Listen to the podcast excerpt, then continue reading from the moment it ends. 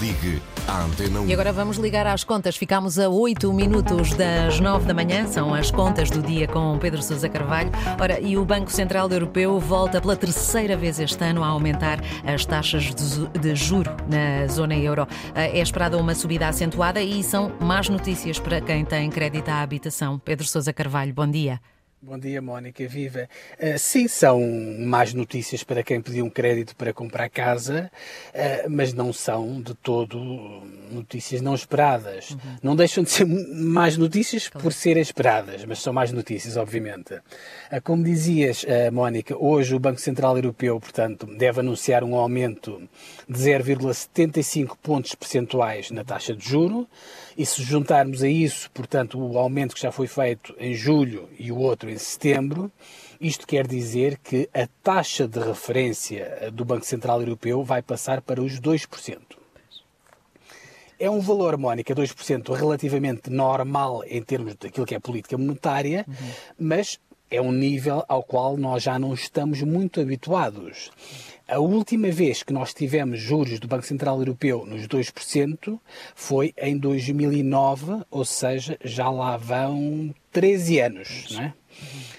Uh, o que me preocupa aqui, Mónica, não é tanto o nível dos 2%, que é um nível, apesar de tudo, relativamente normal, é mais a velocidade com que estão a aumentar os juros e o facto, obviamente, desta realidade estar a acontecer eh, ao mesmo tempo em que as famílias estão a sofrer aqui um impacto brutal por parte da inflação no, no, no, nos orçamentos familiares, não é? Uhum. Eh, aliás, eu creio, Mónica, que o primeiro sinal de que as dificuldades já estão a bater a porta, à porta dos portugueses foi dado ontem pelo Banco de Portugal, que veio dizer que depois de vários meses a bater máximos históricos, o dinheiro que os portugueses têm depositado nos bancos baixou em setembro.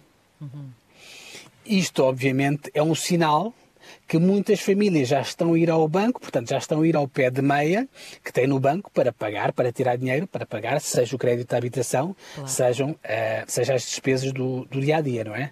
Uh, a única luzinha que eu vejo aqui, nesta altura, ao fundo do túnel, é que, apesar de tudo, as taxas de Euribor uh, estão aqui a apontar para a manutenção dos juros perto dos doente nos próximos seis meses, eventualmente nos dois e meio daqui a um ano. Uhum. Eu acho que é um sinal, apesar de tudo, que os investidores estão a contar que a partir de agora, a partir do momento de hoje, eh, as subidas de juro a acontecer eh, vão ser um bocadinho mais um, suaves, se eu posso assim dizer. Uhum. Até porque, Mónica, o Banco Central Europeu, se não tem esse interesse, ou seja, se desata a subir os juros de uma forma descontrolada, irá acabar naturalmente por atirar as economias europeias para uma valente recessão, e isso naturalmente o Banco Central Europeu uh, não quer que aconteça. Uh, de qualquer forma, uh, mesmo que o Banco Central Europeu venha a moderar o ritmo de subida das taxas de juro, creio que nesta altura seria importante como nós conversámos aqui ontem, Mónica, lembras-te, uhum. que os governos avancem nesta altura com algumas medidas para tentar acudir a quem possa eventualmente vir a ter algumas dificuldades em pagar a prestação da casa. Hoje, em princípio, o governo deverá aprovar em Conselho de Ministros uma nova lei para facilitar a renegociação do crédito de habitação junto à banca. Uhum. Aliás, ontem, uh, não sei se acompanhaste o debate, Mónica, no, sim, sim. do orçamento. Ainda há pouco o, falámos o, disso com o, com o António Jorge, precisamente.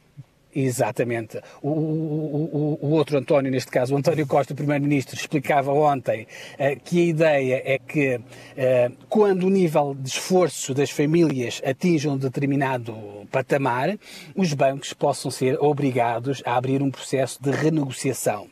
Obviamente que um processo de renegociação não é garantia eh, que vamos pagar menos pelo crédito, mas também, Mónica, convenhamos que os bancos também têm todo o interesse que as pessoas não deixem de pagar as casas, claro. porque se as pessoas deixam de pagar as casas, os principais uh, prejudicados, naturalmente, são os próprios bancos, não é? Uhum.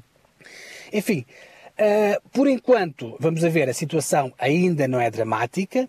A, a taxa de esforço do crédito à habitação em Portugal ainda está em níveis confortáveis, uh, à volta dos 20%, uh, mas o Banco de Portugal já identificou nesta altura cerca de 30 mil créditos à habitação, ou seja, estamos a falar de 30 mil famílias que já têm uma taxa de esforço acima de 30%.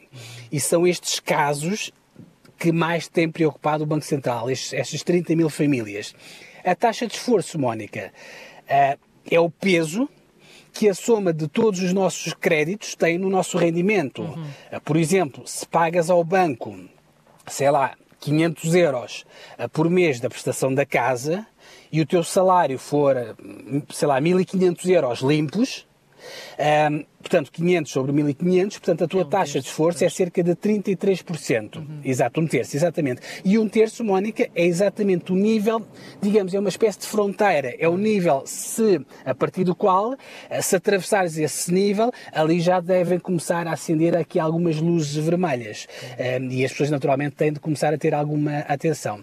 Enfim, Mónica, a decisão uh, do Banco Central Europeu vai ser conhecida hoje, ao início da tarde, creio que são há uma e um quarto horas de Lisboa, e vamos a ver se se confirma ou não esta, esta subida de, de 75 pontos base. Muito bem, então amanhã voltaremos a, a este assunto a, com Pedro Sousa Carvalho e as contas do dia que pode voltar a ouvir. Está no RTP Play. Até amanhã, Pedro.